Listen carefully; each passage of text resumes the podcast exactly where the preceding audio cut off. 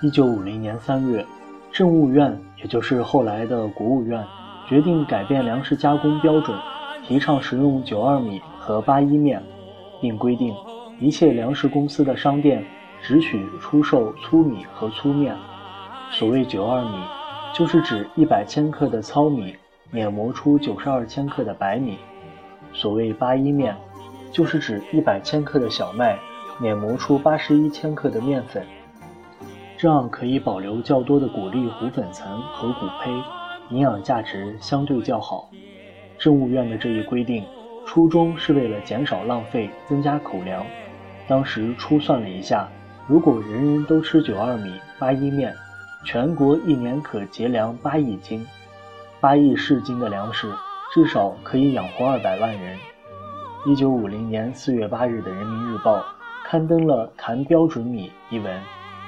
文中写道：“过去大家所习惯的粮食加工标准，只顾到了米的白净美观，却不知道这种过分把米碾得干净以后，米里原来还有很丰富的营养素，同时也就是我们身体所迫切需要的养料，竟被一再的碾磨而弃之干净了。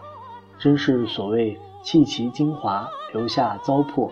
在吃白米的南方人中，就常生一种叫脚气病的。”就是因为白米中缺少了维生素 B 一的缘故。一九五零年四月十四日，《上海青年报》刊登了倪章奇的文章《人人吃九二米》。文章介绍说，九二米的价值是不是要比精白米低呢？我们说，非但没有低，反而要高得多。文章最后呼吁，九二米是最合理想的标准食米。我们青年应该积极协助政府向社会进行宣传，说明它对节省粮食消耗、增加身体健康的作用，劝大家都吃九二米。到了五十年代末，总路线大跃进和人民公社化运动，当时被称为三面红旗，席卷中国。左的政策偏差，再加上其他的天灾人祸。中国人民进入了后来被称为“三年自然灾害时期”，也叫“三年困难时期”。水稻专家袁隆平回忆当年的景况：“三年困难时期，饿死了几千万人啊！大跃进把树都砍去了，炼钢把生态破坏了。一九五九年大干旱，一年基本上没有收成，饿死了四五千万的人。”我看到路上有五个饿死的人倒在田边，倒在桥下和路边，我亲眼看见了。那这些真的特别的凄惨。进入一九六零年春，粮荒的问题日渐严重。为了能用有限的粮食做出更多的饭，这年一月上旬，在西安还召开了一次全国性的增量做饭法先进经验交流会。会后不久。广西柳州地区在大力推广增量做饭时，推广了一些主要的增量做饭方法：将米放进罐内干蒸二十分钟，然后加水，每斤米加水三斤三两，用猛火蒸四十分钟即可。办法二：将米干蒸半个小时后分装入罐，加上凉水，一斤米加四斤水，用猛火。蒸四个小时即可。双蒸法能够使每斤米出饭五斤，比原来能增加百分之四十以上，且饭粒不烂，味道好。其二是温水泡蒸法，先用温水泡米半个小时，捞起装入罐，每斤米加开水三斤三两，用大火蒸三十分钟后停火十分钟，再。再用大火蒸十分钟即可，每斤米出饭五斤至五斤二两。其三是夹生蒸饭法，先将百分之四十的米放入蒸笼干蒸四十分钟，取出后吹凉，将将另外百分之六十的米掺入其中捞匀，每斤米加开水五斤，入笼猛火蒸四十五分钟，每斤米可出饭五斤。其次是炒蒸法，先将米炒成金黄色，淘净后入罐，每斤米加水六斤四两，用猛火蒸，一气呵成，每斤米出饭五斤。其五是加水蒸饭法，先将大米洗净入罐，照平时蒸饭方法放水，先蒸二十分钟后，再加水一倍，蒸四十五分钟，每斤米也可出饭五斤。粮食增量法或增饭法，辽宁黑山县可谓发源地。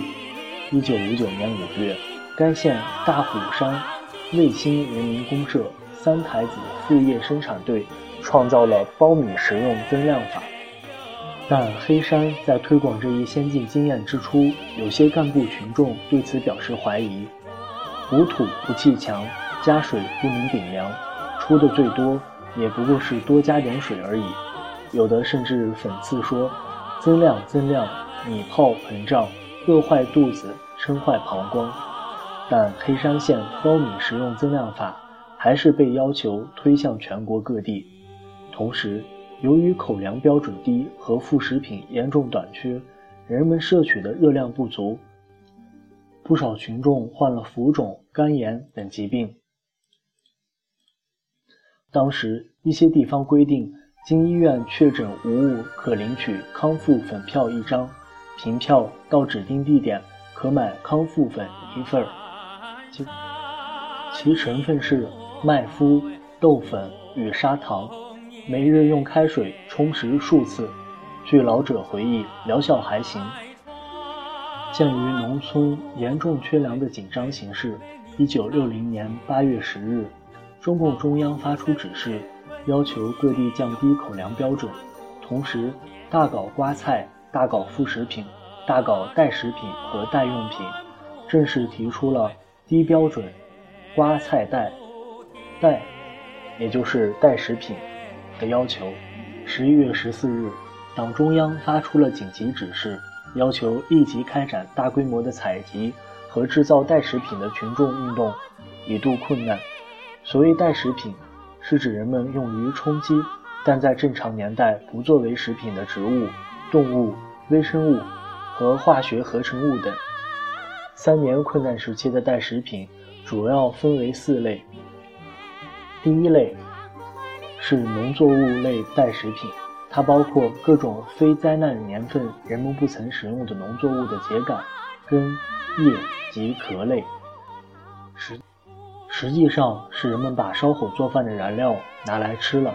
第二类为野生代食品，是指野生植物的秸秆、根、叶、皮、果实等，如榆树叶、树皮、橡子、芭蕉鱼、野菜。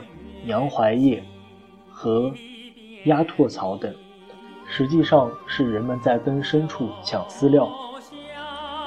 第三类为小球藻、红萍等浮游植物。